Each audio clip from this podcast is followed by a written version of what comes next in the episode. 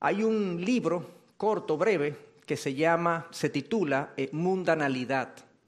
Es un libro eh, de autoría del pastor C.J. Mahaney, un pastor al que respetamos eh, muchos años en el pastorado de manera fiel. y esa idea, ese concepto de mundanalidad, él la define como esa inclinación del corazón humano a buscar en este mundo y en las cosas que este mundo ofrece eh, la plenitud y satisfacción de nuestras almas, de nuestros corazones, de nuestro ser. El mundano es aquel que asocia precisamente su valor, su propósito eh, y su plenitud, valga la redundancia, ya lo dije, en las cosas que este mundo tiene eh, que ofrecer. Y él propone de manera introductoria un ejercicio en su libro que a mí me pareció interesante como una forma de revisión para nosotros. Él dice, imagínense que hacemos el, el siguiente ejercicio. Es una prueba a ciegas donde queremos determinar quién es un verdadero seguidor de Jesucristo. Y yo escojo a un individuo que es abiertamente no creyente, no cristiano, y a ti o a mí en nuestro caso. Y vamos a comparar la vida de este individuo que no es cristiano con la vida de este individuo, yo que digo ser cristiano. Y él dice que al final de un periodo de tiempo, pues llegaremos a nuestras conclusiones, pero esos reportes, digamos que se nos van a presentar de la vida de esta persona que dice ser no cristiana y mi vida, cómo se comparan una y otra. Y en estos dos informes yo recibo detalles de las conversaciones que sostengo y que sostiene esa otra persona, actividad en Internet, listas de reproducción musical, hábitos televisivos, pasatiempos, el uso de mi tiempo libre, mis transacciones financieras, mis pensamientos predominantes, mis pasiones, mis planes, mis sueños, y ahí llega CJ McHane y yo agrego, porque todo esto se trata más o menos de cosas externas. Pero también yo agregaría las formas de nosotros resolver nuestros conflictos, la forma de tratar a nuestros cónyuges y nuestros hijos, la responsabilidad con la que cumplimos nuestras responsabilidades laborales, los criterios que utilizamos para tomar decisiones en las diferentes esferas de nuestra vida las cosas que yo valoro, mis aspiraciones, mis temores, lo que me entusiasma, lo que celebro, lo que disfruto. En última instancia, yo comparo la vida de esa otra persona con mi vida en todos esos aspectos. La pregunta es, ¿Sería posible, sin poner tu nombre arriba, distinguir claramente que se trata de un discípulo de Cristo y este que no es discípulo de Cristo? ¿Se encontrarían claros indicios de mi amor por Dios con respecto a esa otra persona? ¿Sería notable esa diferencia entre mi vida y esa vida? Y aunque algunos podríamos responder con, cierta rapidez y con cierta eh, eh, contentura, sí, claro, Ciertamente yo creo que podría haber una notable diferencia. El asunto y el problema que yo he podido ver en mi propia vida muchas veces y en la vida de mucha gente que tengo alrededor es que nuestras vidas se parecen demasiado a las vidas del mundo, a las vidas de aquellos que nos dicen amar a Dios. Y si somos honestos y vemos esto entonces con detenimiento y con eh, honestidad, Sí hay diferencias, pero también hay, tristemente, muchas similitudes.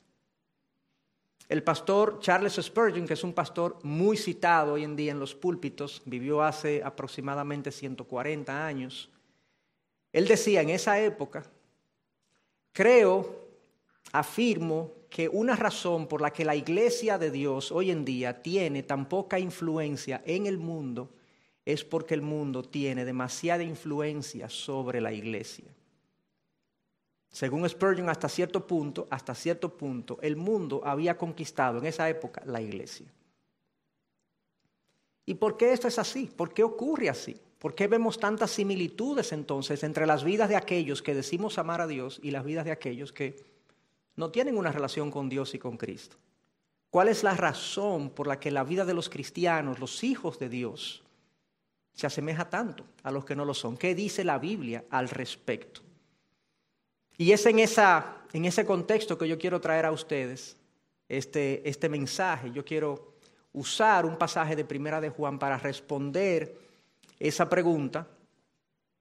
El pasaje ya lo vamos a buscar casi casi, porque quiero darle una introducción. Como ustedes saben, los que predican domingo a domingo en las iglesias tienen el, el beneficio, la ventaja de que ya explicaron el contexto del libro en el que están eh, predicando y demás, pero yo no, ustedes no tienen ese contexto. Primera de Juan, ¿de qué se trata? Para ubicar entonces el pasaje que voy a en un momento a leer. Es una carta muy breve, escrita por el famosísimo y amado apóstol Juan, el último de los apóstoles vivos. Fue el último que murió de los apóstoles, de los dos y de hecho de los trece, porque murió después de Pablo también. Y este apóstol entonces, en esta primera carta, hace lo que muchos autores del Nuevo Testamento tuvieron que hacer, y fue corregir errores corregir desvíos de las iglesias del Nuevo Testamento que prontamente, luego de que Cristo se fue de esta tierra, comenzó a formarse la iglesia, el libro de los Hechos nos dice cómo se fueron formando las diferentes iglesias en toda Europa, en Oriente Medio y en otros países, cómo estas iglesias pequeñas, eh, nacientes, jóvenes, muchas de ellas, con excepción de Tesalónica, que tenía un pequeñito desvío, quizás fue la mejor iglesia del Nuevo Testamento, como la mayoría se desvió, se desvió en su doctrina, y se desvió en sus vidas prácticas, en sus, en sus, en sus formas de vivir. Y él escribió esta carta precisamente para llamar la atención sobre algunas cosas. Le pongo como ilustración, eh, para que tengan una idea, cuando Pablo escribe a los Gálatas, que es otra iglesia eh, diferente a la que le escribe primera de Juan, Pablo le escribe a los Gálatas y le dice en el primer capítulo, Gálatas, yo me sorprendo que ustedes en tan, corto tiempo hayan creído algo diferente a lo que yo les prediqué. Yo me, yo me asombro de que ustedes se hayan desviado tan rápido. Y esa es una muestra de cómo los apóstoles tuvieron constantemente que estar llamando la atención, reprendiendo ya, corrigiendo las iglesias que al poco tiempo, Pablo escribe Gálatas en el año 60 aproximadamente, o sea, 30 años después que Cristo ascendió, la iglesia ya había sido formada y ya se estaba desviando, apenas 30 años después. Esta carta de Primera de Juan se escribe en el año 90, o sea, 30 años después de Gálatas. Ya Pablo ha corregido un desvío, un desatino, y ahora vienen los discípulos de Juan, a los que él le escribe la primera carta de Juan, y les dice, ustedes se están desviando. Y la razón del desvío era que habían unos individuos denominados gnósticos o conocidos como gnósticos, que decían ser cristianos, pero tenían un pensamiento mezclado con la filosofía griega y había muchísimas ideas rarísimas. Y es en ese contexto que Juan entonces le trae su carta para corregir, rectificar las ideas gnósticas y también eh, las implicaciones prácticas de esas ideas gnósticas. Porque muchos de ellos obviamente habían comenzado a creer estas cosas rarísimas y habían comenzado a vivir como si fueran no creyentes. Como si, como si no estuvieran en el Señor, como si no amaran a Dios. Estos precisamente maestros gnósticos era gente muy elocuente, lo sabemos por la historia, era gente muy persuasiva, muy inteligente, pero no piadosa, no santa, no caminaba en integridad. Y Juan dice, no, el que dice ser creyente tiene que manifestar en su vida lo que dice creer. Tiene que haber una consistencia entre una cosa y otra. Para Juan, el creyente tiene que tener, debe tener una vida notablemente distinta al que no lo es. Y ojo, no porque las obras nos salvan, porque nosotros sabemos que el, hacer, nuestro desempeño moral no es lo que nos salva, es la, fe en Cristo y nuestro arrepentimiento de pecado lo que nos salva. Pero como resultado de nuestra fe y de nuestro arrepentimiento, nuestra vida cambia. Nuestra vida manifiesta esa intención nuestra de dejar atrás lo que éramos y abrazar una nueva vida en Cristo Jesús. Entonces la idea básica de Primera de Juan es que el cristiano no es el que dice que cree algo solamente, sino que lo manifiesta en su vida y lo manifiesta de una manera notablemente distinta al no cristiano. Si tú te tomas el tiempo de leer la breve carta de Juan, de Primera de Juan, son cinco capítulos aproximadamente, bueno, aproximadamente no, exactamente, tú notarás que en ella se nos somete, cuando tú la vas leyendo, tú te sientes como, como que te están revisando la vida, que te están diciendo tú estás bien o tú estás mal, tú estás bien o tú estás mal, constantemente. Yo voy a leer algunos ejemplos para desembocar en mi versículo de hoy, del texto de hoy. Primera de Juan 1.6, que es uno de los ejemplos que quiero poner. Y vamos a estar, digamos, circulando a lo largo de la carta en diferentes pasajes. Primera de Juan 1.6, si decimos que tenemos comunión con Él, si decimos, profesamos que tenemos comunión con Él, pero andamos en tinieblas, mentimos y no practicamos la verdad. Entonces no diga que tú tienes comunión con Cristo si tú al mismo tiempo tienes cosas en tu vida que son, eh, eh, no se pueden contar, son tinieblas. Primera de Juan 2.3, y en esto sabemos que lo hemos llegado a conocer si guardamos sus mandamientos. Tú lo conoces si tú guardas sus mandamientos. Si tú no guardas sus mandamientos, no digas que tú lo conoces. Tiene que haber una consistencia entre lo que tú profesas y lo que tú vives. Primera de Juan 2, 6. El que dice que permanece en él debe andar como el anduvo. Si tú dices, sí, yo estoy en Cristo, y tú no andas como, como anduvo, no. Claro, no lo vamos a hacer de manera perfecta porque ninguno de nosotros es perfecto pero nuestra práctica de vida se va a caracterizar por el deseo de ser cada vez más parecidos a nuestro Señor Jesucristo. Tendremos nuestras caídas, tendremos nuestros desvíos, pero la norma será el caminar en pos de la imagen de nuestro Señor Jesús. Primera de Juan 2.9, el que dice que está en la luz y aborrece a su hermano, aún está en tinieblas. Entonces tú no digas que tú eres y tú no vives lo que tú dices que eres. Primera de Juan 3.9, ya me quedan dos. Ninguno que es nacido de Dios practica el pecado. Ahí la palabra clave es practica. Ninguno que es hijo de Dios tiene una vida caracterizada por el pecado. El pecado habitual. Yo puedo pecar y voy a pecar porque soy pecador todavía, lamentablemente pero no se caracteriza mi vida por el pecado. Es la excepción más que la norma en mi vida. Y por último, primera de Juan 3:14, nosotros sabemos que hemos pasado de muerte a vida. ¿Cuándo es que es evidente eso? Cuando, porque, perdón, amamos a los hermanos. El que no ama permanece en muerte.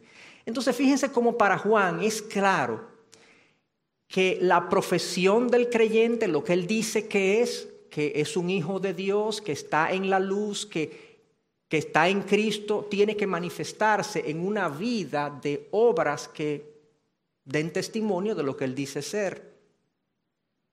Y entonces, en ese contexto, hay un versículo en particular que es el que yo quiero leer hoy, que está en Primera de Juan 2, 15. Porque ese es, desde mi punto de vista, la razón principal por la que yo entiendo que la vida muchas veces del creyente se parece tanto a la vida del no creyente. Porque muchas veces como que hay esta eh, confusión eh, o una, no hay una notable diferencia o hay muchas similitudes entre mi vida como hijo de Dios y la vida de aquel que no es un hijo de Dios. Y por eso yo quiero leer este texto. Primera de Juan 2, 15 al 17. Juan dice, no amen al mundo ni las cosas que están en el mundo. Si alguien ama al mundo, el amor del Padre no está en él. Detengámonos ahí un momentito. Fíjense cómo Juan dice, si en ti hay un amor, un afecto, vamos a ver ahora el detalle cuando yo lo exponga más adelante, pero si en ti hay un afecto, un amor que no es e, es desproporcionado con respecto a tu amor a Dios, tú, no tienes el amor del Padre, porque es que estos son dos amores incompatibles. Tú no puedes amar al mundo y amar a Dios al mismo tiempo. Es como cuando Cristo habló del dinero y dijo, tú no puedes amar al dinero y a Dios al mismo tiempo. Son dos señores que te van a gobernar muchas veces en direcciones contrarias. Entonces, seguimos leyendo en el versículo 16. Porque lo que, todo lo que hay en el mundo, la pasión de la carne, la pasión de los ojos y la arrogancia de la vida no proviene del Padre, sino del mundo. El mundo pasa y también sus pasiones, pero el que hace la voluntad de Dios permanece para siempre. El, el, concepto central de este texto aquí es el amor por el mundo. Eso es una forma de definir la mundanalidad, esa tendencia en nuestro corazón de pensar, como lo definí al principio, que aquí, en el mundo y lo que el mundo ofrece, yo puedo encontrar la plenitud y la satisfacción que mi alma y mi corazón andan buscando. Esa idea, esa es la idea mundana por excelencia, ese es el amor, eso es lo que me lleva a amar el mundo, que yo pienso que el mundo me puede dar lo que yo estoy buscando en cuanto a satisfacción y plenitud. Entonces yo quisiera ahora deshilachar este texto con ustedes de tal manera que lo podamos entender completamente, cabalmente. Comencemos con definiendo lo que es el mundo. ¿A qué se refiere Juan con que no amamos el mundo? ¿Qué es el mundo? ¿Qué es aquello que no debemos amar? Y en la Biblia, en el Nuevo Testamento sobre todo, la palabra mundo se utiliza de tres formas distintas.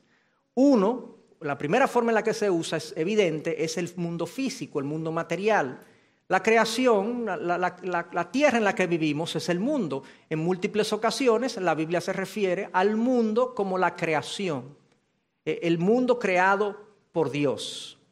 Esa no es la forma en la que está usado en este pasaje. Cuando dice que no amemos al mundo, no se está refiriendo a que despreciemos la creación y la descuidemos y no apreciemos la belleza y, el orden y la estética que vemos en el mundo. Por el contrario, la Biblia nos exhorta incluso a aplaudir a Dios dependiendo de lo que vemos en la creación. A mí me sorprende, no sé si a ustedes les pasa, pero constantemente yo estoy sorprendido de las maravillas de la creación. Hay paisajes, hay, hay, hay comodidades que Dios nos ha dado en su creación que me sorprenden. A veces pienso en una playa y digo, bueno, eh, eh, la playa es una manifestación de la bondad de Dios hacia el ser humano, porque Dios pudo hacer la tierra y la orilla con el mar de manera eh, como un acantilado, ¿verdad? Que tú veas y, tú veas así la playa para allá y tú no te puedas ni siquiera bañar ni entrar. La playa como que acaricia al ser humano. Tú entras gradualmente, digo algunas no, algunas son peligrosas, pero... O sea, tú dices, ¿qué Dios es que al hacer una orilla hace una, una arena que es cómoda para los pies, que es agradable a la piel, que tú vas poco a poco entrando, que los niños pueden jugar? Eso es un Dios bueno, es un Dios que tiene en cuenta nuestras necesidades, que nos que nos añoña de alguna manera. La creación evoca bondades y virtudes de Dios. Y cuando vemos eh, el Salmo 8, dice, cuando veo los cielos, la obra de tus manos, los cielos que tú has creado, las estrellas, digo, wow, ¿qué es el hombre para que de él tengas memoria? Porque es que el universo, la astronomía, humilla al hombre, lo humilla. Recuerdo en una ocasión que tuve la oportunidad de estar en un memorial de un hermano que falleció y ahí alguien dio una reflexión. Y en esta reflexión este hermano compartía un pensamiento que creo que, es pertinente ahora. Él decía, eh, ponía este programa Google Earth, donde uno puede eh, ver República Dominicana y uno se va como saliendo y uno ve el hemisferio occidental y uno sigue saliendo y uno ve el planeta Tierra y uno sigue saliendo y ve el sistema solar y la Vía Láctea, ¿verdad? Entonces ponte a pensar de la siguiente manera, o sea, nosotros somos, estamos ahora mismo en el Colegio Santa Bárbara, es un punto en la ciudad de Santo Domingo, ¿verdad? Si tú haces así, estamos en un punto en la isla de República Dominicana, en la, en la isla de, la, de Quisqueya, ¿no? Y si tú proyectas, eres un punto del hemisferio occidental, eres un punto de la Tierra, un punto del sistema solar, un punto de la Vía Láctea, un punto de... O sea, realmente el ser humano, para aquellos que nos creemos mucho, somos un punto, de un punto, de un punto, de un punto, de un punto, de un punto, de un punto, de un punto. Y a veces nosotros en nuestro orgullo y en nuestra ignorancia a veces de esta grandeza de Dios, no creemos la gran cosa. Entonces, el mundo aquí no es eso. El mundo, por el contrario, la creación lo que evoca es glorificar a Dios y darle gracias a Dios por todo lo que nos ha provisto a través de la creación. Entonces, no es ese mundo al que Juan nos dice, no lo amen. La segunda forma de usar el mundo en la Biblia es la humanidad. Juan 3:16, de tal manera amó Dios al mundo que ha dado a su Hijo unigénito para que todo aquel que en él crea no se pierda, mas tenga vida eterna. De tal manera amó Dios al mundo. ¿A qué, mundo? A los seres humanos, a la humanidad. ¿Estamos nosotros supuestos a no amar la humanidad? Cristo nos dice que amemos a nuestros enemigos. Entonces no es ese mundo que se refiere aquí.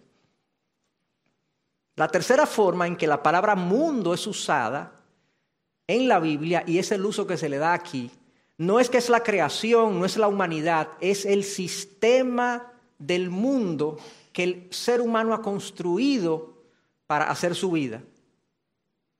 Es un sistema que el mundo, más bien que el ser humano ha construido para hacer su vida. A mí me gusta cómo lo pone este comentarista, William McDonald, en su comentario dice, el mundo designa más bien el sistema que el hombre ha erigido en un esfuerzo por hacerse feliz sin Cristo. El mundo en este pasaje designa el sistema que el hombre ha erigido en un esfuerzo por hacerse feliz sin Cristo.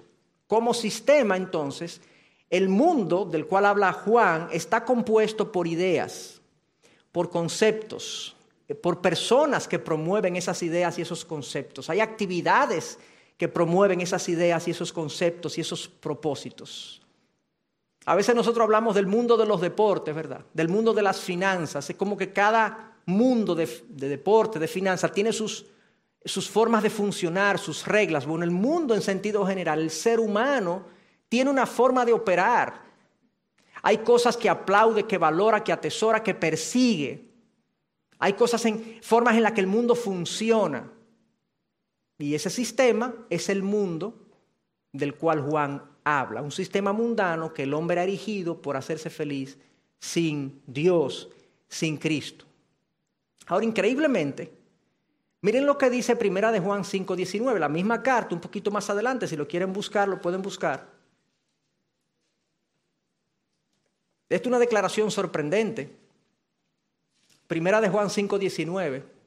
Yo no me atrevería a hacer esa afirmación a menos que no esté en la Biblia, pero está en la Biblia. Dice, sabemos, 5:19, sabemos que somos hijos de Dios y que el mundo que nos rodea está controlado por el maligno. Y no es Dios que controla el mundo, Sí, Dios lo controla, no el mundo que vemos, sino que Dios controla en último caso y Dios permite que el mundo tenga por el momento un control del maligno.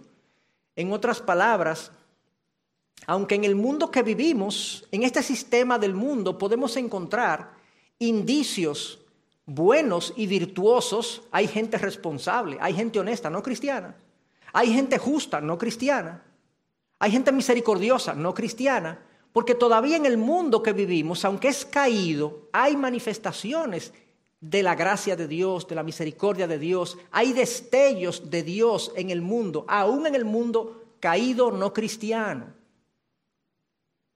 Y eso es bueno, qué bueno, qué, qué bueno que está presente. Pero la realidad es, no sé si van a estar de acuerdo conmigo, en general hay más mal que bien en el mundo. Los sistemas de gobierno, los sistemas educativos, la forma como la gente procede, las cosas que la gente persigue, la música que escucha, las conversaciones que tiene, son cosas corrompidas la mayoría de las veces. En sentido general, el no cristiano en su corazón alberga muchos más deseos corrompidos que buenas cosas y no las lleva a cabo y no las ejecuta porque hay frenos sociales, familiares. Pero esa es la realidad. Es un mundo donde lo que vemos que hay un control del maligno, hay una prevalencia, una preeminencia del mal en sentido general. Y nosotros que tenemos que estar constantemente cuidándonos de ese mal, advirtiéndonos de ese mal. La existencia de la policía, es una evidencia de que el mundo está corrompido. La existencia de los sistemas de justicia es una, si no hubiese injusticia, no hubiese un sistema de justicia. La existencia de los, de, los seguros médicos, en parte, es una evidencia de lo, de lo mal que está este mundo. porque no se, no se suplen las necesidades de los unos a los otros como debemos suplir. En fin, yo creo que no los tengo que convencer que el mundo está mal y este mundo es gobernado mayormente por el maligno y las cosas que este mundo persigue son cosas corrompidas, lamentablemente, y que en último caso no llenan el corazón humano, no nos llenan de plenitud y no nos llenan de satisfacción. Entonces, a este mundo es que Juan se está refiriendo. Es el sistema del mundo mundano que está eh, puesto aquí para hacer al hombre eh, feliz sin Dios. No se consigue realmente, pero ese es su intento, eso es lo que se quiere. Nosotros entonces estamos aquí, pero no somos de aquí.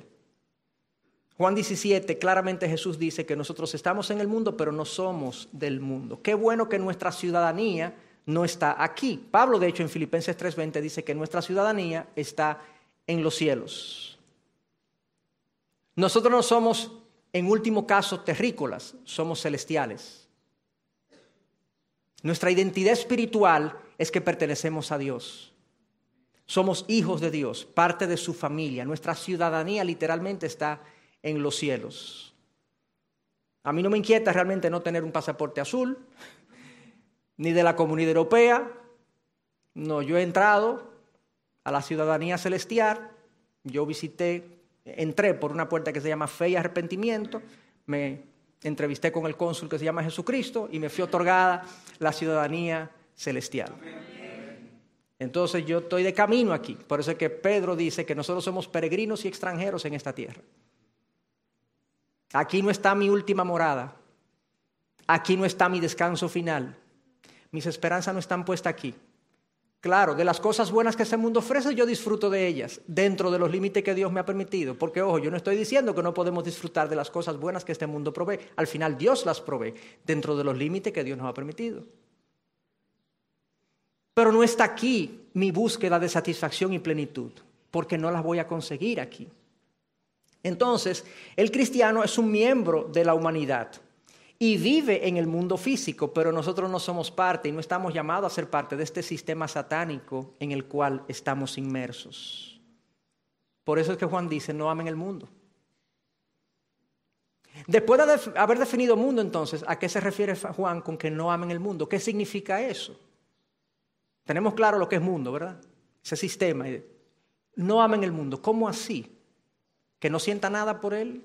¿Que no tenga ninguna inclinación interna por él? Bueno, yo creo que va más allá de una inclinación interna, de un amor, de un afecto interno por él, de una emoción interna por este sistema que me provee de algunas cosas que me seducen, sí, ciertamente, pero va un poco más eh, allá. Pensemos en qué implica amar algo para saber lo que Juan quiere decir con que no amemos el mundo. Mírenlo en estos términos. Eh, Juan en su evangelio, eh, citando a Jesús, dice en 14:15, no tienen que buscarlo porque lo voy a leer. Jesús dice, si ustedes me aman, guardarán mis mandamientos. Jesús dice que hay una relación directa entre amarlo y obedecerlo. Si ustedes no me aman, perdón, si ustedes no me obedecen es que no me aman. En otras palabras, nosotros nos sometemos a lo que amamos. Eso es así en sentido general en la vida. Nosotros nos sometemos a aquello que amamos. El amor nos gobierna. Pensemos de manera ilustrada en un enamorado. Una persona enamorada que está, que dice estar enamorada, ¿verdad? Ustedes saben lo que es un enamorado, ¿verdad? Es una persona que por un tiempo específico eh, el cerebro le es succionado, es puesto en una especie de gaveta, bóveda, donde él no lo usa, sino que se deja llevar por otro tipo de instintos, emociones e impulsos. El enamorado no tiene límite. El enamorado, si su amor le dice que quiere algo de picar a las dos de la mañana, él le dice, no hay problema, mi amor. ¿Qué tú quieres? No hay problema. Y lo hace contento. El que ama la comida, come. El que ama un hobby o una actividad, el que ama su trabajo, a veces hablamos en términos de el, adicto al trabajo o el workaholic, ¿verdad? ¿Quiénes son los workaholics? Los que aman su trabajo. Lo aman de manera desproporcionada al punto que su vida se desbalancea, su vida familiar y personal se desbalancea, hasta su salud es puesta en riesgo, porque su enfoque mayor predominantemente es una sola actividad y tarea, y hay un desbalance en el resto de las cosas. Entonces, cuando yo amo algo, yo me dejo gobernar por eso que yo amo. Cuando Juan dice entonces, no amen el mundo ni las cosas que están en el mundo, lo que Juan está diciendo es, no se dejen gobernar por aquellas cosas que el mundo les ofrece. No, no dejen que eso marque las pautas de sus vidas, no dejen que eso los defina y defina lo que ustedes van a hacer, lo que van a pensar, lo que van a decidir, lo que van a buscar. No se dejen gobernar por esas cosas, no amen el mundo. A eso es que Juan se está refiriendo. El que ama el mundo entonces es controlado, gobernado por este mundo. Y cuando eso ocurre, cuando lo que me gobierna es el mundo y mis decisiones y mis búsquedas y mis valores son definidos por el sistema del mundo y no por la palabra de Dios, por eso que Juan dice en la siguiente parte del versículo 15, si alguien ama el mundo, el amor del Padre no está en él. Si alguien es controlado por el mundo, gobernado por el mundo, si su vida está eh, cimentada en lo que el mundo le ofrece y sus esperanzas de plenitud están en lo que el mundo da, no es una persona que el amor del Padre está en él, no es creyente. Lamentablemente, producto de nuestra naturaleza pecaminosa, aún en los creyentes hay áreas de amor por el mundo. Porque si Juan, si no fuera así, Juan no estuviera escribiendo esto. Lamentablemente, todavía en nosotros hay áreas donde se pudiera manifestar amor por el mundo, pero, como dice el pastor John MacArthur, los cristianos no se caracterizan por un amor habitual por el mundo. No es habitual. Yo puedo en un momento dado dejarme gobernar por algo que el mundo me presenta y me, me, ofrece, pero llegará el momento donde yo tendré convicción y diré, no, no, no, no, espérate, no. No es así. Entonces, vamos a seguir profundizando en esto. Ya sabemos lo que es el mundo, ya sabemos lo que es el amor por el mundo, que no me deje gobernar. Ahora, ¿por qué vías el mundo me controla? ¿Cuál es la manera en la que el mundo me, me convence de que me someta a él? ¿De qué forma es que yo amo el mundo y me dejo controlar por él? Y aquí hay presentado tres formas o tres avenidas a través de las cuales el mundo nos seduce. En el versículo 16, porque todo lo que hay en el mundo, la pasión de la carne, la pasión de los ojos y la arrogancia de la vida, no proviene del Padre, sino del mundo. Ok, entonces, yo estoy supuesto a no dejarme gobernar por el mundo. ¿De qué forma el mundo me gobierna? Me gobierna por estos tres mecanismos, la carne, los ojos y la arrogancia de la vida. Entonces yo tengo que tener eso como una especie de cuadro de control para yo mantener visibilidad de cómo mi carne está siendo seducida, cómo mis ojos están siendo seducidos y cómo la arrogancia de la vida me está seduciendo para que yo me someta a su gobierno. Porque yo estoy supuesto a no someterme a ese gobierno, estoy supuesto a no amar ese mundo, a no seguir sus preceptos. Yo estoy aquí, yo disfruto de lo que puedo disfrutar dentro de los límites de Dios, pero yo no me aferro a las promesas que el mundo me hace. Mi esperanza está en otro lado. ¿A qué se refiere entonces Juan con la pasión de la carne y la pasión de los ojos? La palabra pasión de la carne y de los ojos, en ambos casos, en el original, significa lujuria pero, o se traduce como lujuria, pero no estamos hablando de la lujuria sensual, sino que en el original significa un deseo. Eso es lo que significa básicamente esa palabra lujuria, un deseo que en ocasiones es sensual, pero en este caso no, es un deseo de la carne y deseo de los ojos. En el deseo de la carne y el deseo de los ojos puede haber lujuria sensual, pero no necesariamente se limita a eso. Pero hablemos de la pasión de la carne. La pasión de la carne que Juan dice aquí, todo lo que hay en el mundo, la pasión de la carne, esto tiene que ver con lo placentero. Nosotros hemos sido creados por Dios con una serie de apetitos. Son buenos, la mayoría. Hay algunos que son malos. Yo lo dividiría así. Los apetitos que Dios creó en un inicio son todos buenos. Con la caída, ahora hay dos tipos de apetitos, unos buenos y unos malos. ¿Ok? Si yo tengo, por ejemplo, no, no voy a poner ese ejemplo por el momento. Vamos a llegar ahí en un momento, pero quiero ser menos específico en razón de ciertas restricciones de edad que tenemos en este púlpito. Hay apetitos buenos y apetitos malos, ustedes saben. Dentro de los apetitos buenos, yo puedo tener un buen apetito en una proporción errada, mala. A veces nuestro problema con los apetitos no es el apetito, es que es desproporcionado. Nos obsesionamos con algo. Queremos algo demasiado. Lo idolatramos. Hay gente que idolatra a su esposa. Hay gente que idolatra a sus hijos. ¿Está mal el amor por la esposa?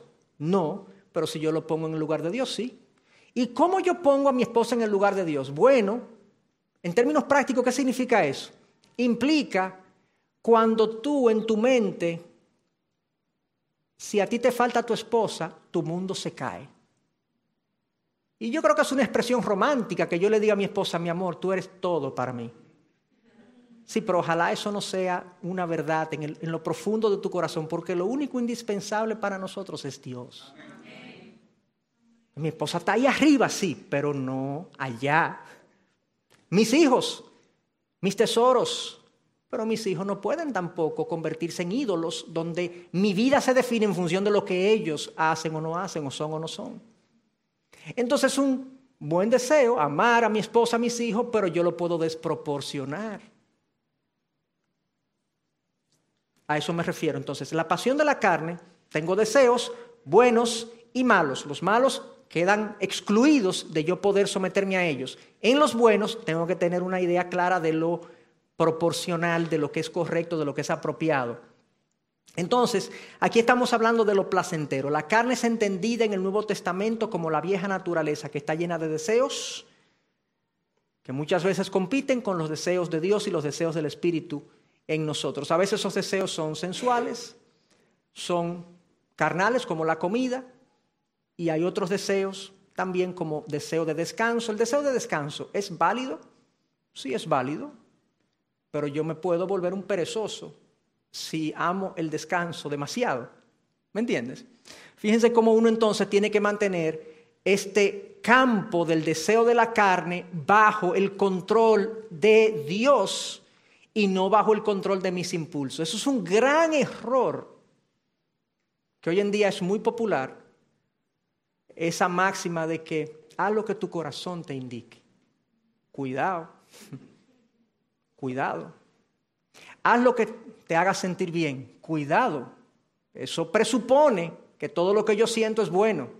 Y presupone también que todo lo que yo quiero y obtengo me va a dar un bien. Hay cosas que yo quiero que cuando las obtengo me son de mal, de daño, de destrucción. Entonces, mis deseos carnales, mis apetitos y mis impulsos tienen que ser gobernados por la palabra de Dios. ¿Sí o no? No solamente en el tipo, sino en la proporción en la que debo tener esas cosas. De lo contrario, yo voy a armar el mundo porque los deseos de la carne me seducen y me atraen. Y me meto entonces en una vida, en una filosofía de vida, donde mi propósito en la vida es sentirme bien. Esa es una vida definida como por la pasión de, la carne, perdón. El hedonista, el que quiere en la vida realmente. Miren, el hedonista básicamente lo que quiere es tener la menor cantidad de problemas posibles y tener la mayor cantidad de placer posible. Y cuando tu filosofía de vida es esa, obviamente eso te va a desviar en muchísimas direcciones. La pasión de la carne. Primera avenida a través de la cual el mundo me atrapa y me gobierna.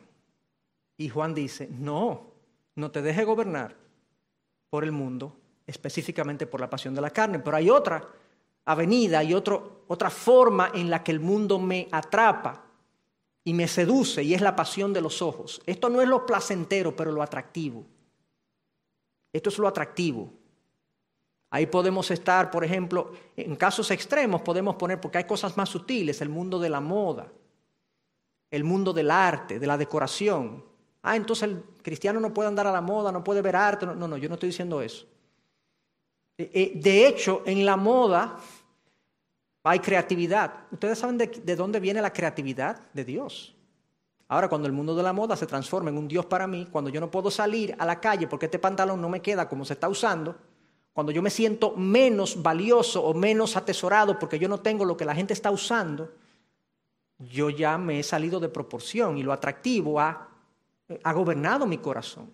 La moda, el arte, la decoración, lo vistoso, yo quiero estas cosas, yo veo el carro, lo quiero, lo que es brilloso, lo que es brillante, lo que la gente nota, lo que la gente aplaude, porque se ve y hay gente que se deja gobernar por todas estas cosas y vive una vida de apariencias. Vive una vida ficticia. Una vida que incluso lo conduce a la, al desastre financiero, pero hay que mantener las formas, hay que mantener la apariencia, ¿no? Hay que mantenerla, nos veamos bien. La pasión de los ojos, a eso se refiere, a todo lo que mis ojos ven y desean porque es atractivo a mí y eso no me puede tampoco, así como la pasión de, los, de la carne no me puede gobernar. Y hay un tercer aspecto entonces, otra tercera avenida a través de la cual el mundo logra gobernar mi corazón y es la arrogancia de la vida. Aquí se trata de lo significativo. Lo primero es el deseo del hombre sentirse bien lo placentero, pasión de la carne. Lo segundo, la pasión de los ojos. Eso es verse bien. Y esto es ser grande. La arrogancia de la vida. Muchas personas te pueden decir claramente, no, yo no, yo realmente por el dinero yo no tengo tanto aprecio, tanta yo, pero está detrás del reconocimiento, del aplauso, a veces académicamente, a veces a nivel incluso haciendo obra social, buena, pero lo que están detrás es de la grandeza de la vida, del aplauso de los hombres. Es el fanfarroneo. Que la gente note quién yo soy, a dónde he llegado, lo que he acumulado, lo que he logrado. Esa arrogancia de la vida puede ser también un gran engañador porque cada una de estas cosas nosotros las abrazamos o abrazamos lo placentero o abrazamos lo atractivo o abrazamos la arrogancia de la vida porque pensamos que por esa vía, de esa forma, nos vamos a sentir plenos y llenos y satisfechos. Pero es altamente decepcionante cuando yo le dedico mi vida a cualquiera de estas cosas y al final de mi vida yo digo, ¿y qué fue? No me siento tan pleno como pensé que me iba a sentir cuando tuviese lo que tengo, lo, lo que he logrado ya. Entonces, ahí comienza el apetito de que nunca se llega, nunca se llega. El ojo no se cansa de ver, dice el libro de Eclesiastés, y ahí el libro de Eclesiastés también dice, el que ama la ganancia nunca se sacia de ganancia. A Rockefeller le preguntaron una vez, bueno, cuando usted necesita para ser feliz, usted ya llegó, usted ya llegó a lo que cualquier persona quiere llegar. Usted, el hombre, uno de los hombres más ricos del mundo en ese momento, cuando se le preguntó, y le dijo, bueno, yo necesito un poco más de lo que tengo para ser feliz. ¿Es malo el dinero? No, no es malo el dinero. Si controla mi corazón, sí. Si me lleva a hacer cosas y a pensar de maneras que contradicen la palabra de Dios y que me ponen a Dios en un segundo lugar, sí ahí se ha convertido en un ídolo para mí y el amor al dinero es raíz de todos los males. Entonces lo placentero, lo atractivo o lo significativo pueden con facilidad seducirnos y gobernarnos. El cristiano, como vivimos en una época tan mediatizada, donde estamos siendo bombardeados constantemente por el sistema mundano, tú abres cualquier red social y lo que típicamente ves y lo que más abunda es cualquiera de estas cosas. El placer, lo que se ve, lo que se nota, y el aplauso de los hombres y lo significativo de la vida. Y ese bombardeo constante, sin querer, va haciendo y teniendo un efecto en nosotros y en nuestra manera de pensar y de ser. Y nuestras vidas entonces se comienzan a confundir con las vidas de aquellos que no aman a Dios. Porque la única forma de evitar eso es, una, o yo no creo nada de lo que consumo en cuanto a estar consumiendo constantemente estas informaciones, o yo no creo nada de eso, o yo suplo verdad suficiente que contrarreste eso, o yo suspendo esas, esos inputs de información que constantemente me desvían en esa dirección. Pero necesito que Dios le ponga orden a mi vida y a mi camino de tal manera que estas avenidas no gobiernen mi corazón y mi vida. Dicho eso entonces, Juan le dice a los cristianos en esta carta, dice, no amen el mundo ni las cosas que están en el mundo. Porque cuando este mundo, perdón, cuando este amor está en ustedes, el amor del Padre no está en ustedes. Y luego le dice, la pasión de los ojos, perdón, la pasión de la carne, la arrogancia de la pasión de la carne, la pasión de los ojos y la arrogancia de la vida, ninguna de esas cosas vienen de Dios. Y ahora en el versículo 17 añade y con eso concluye. Aquí esto responde a la pregunta, ¿y por qué Juan nos dice eso? ¿Por qué Juan nos da ese mandato? No amen el mundo. Dice versículo 17, el mundo pasa y también sus pasiones, pero el que hace la voluntad de Dios permanece para siempre. O sea que la razón de que Juan da este mandato es que es una razón de amor. Es como un padre a sus hijos. Oye, yo te voy a decir, no te dedique a eso porque eso no va para parte. Yo que soy, como ustedes saben, economista, le voy a poner una ilustración de la economía para que, para que por lo menos me sirva un poquito eso. Imagínense que yo me entero y yo le digo a ustedes ahora, bueno, tú trabajas en el Banco Central, Rafa. Eh, todavía, todavía. Ah, ah, no, porque el que trabaja en el Banco Central nunca se va del Banco Central. O sea, eso es. Lo que es eso y el consulado nunca sale de ahí. Si yo me entero, o Rafa se entera y nos dice por aquí, que el peso dominicano no va a circular más a partir del primero de marzo de este año 2022. Que el peso dominicano no va a circular más y que aquí lo que va a circular es el dólar. Y tú vienes y lo dices aquí el próximo domingo. ¿Qué tú crees que va a pasar, Samir? Aquí nadie va a querer peso, todo el mundo va a querer dólares, ¿verdad? Porque la moneda de circulación ya va a caer en desuso. Yo, yo, de hecho, aunque va a ser el primero de marzo que se va a hacer ese switch, el dólar va a subir hoy, porque la gente va a buscar hoy la moneda que va a servir para. Entonces Juan lo que está diciendo, oye, el mundo pasa y también sus pasiones la arrogancia de la vida, la pasión de los ojos y la pasión de la carne, eso se va a quedar aquí. ¿Para que tú le vas a dedicar tiempo y energía a algo que va a caer en desuso? Comienza a emplear tus energías físicas, emocionales, espirituales en aquello que va a permanecer. ¿Para qué le vamos a dar nuestros esfuerzos, nuestras vidas a estas cosas? Y yo no estoy predicando aquí de que dejemos de trabajar y dejemos de producir y dejemos de disfrutar. No, en las justas proporciones y en las aquellas cosas que Dios nos da el permiso y nos aplaude. Pero Dios debe ser el amor de nuestras vidas.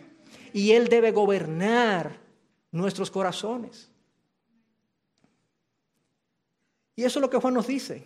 Es un, es un mandato de amor. Deja eso, que eso no va para ninguna parte. Eso no tiene futuro. Y concluyo con esta cita de conocidísimo puritano John Owen.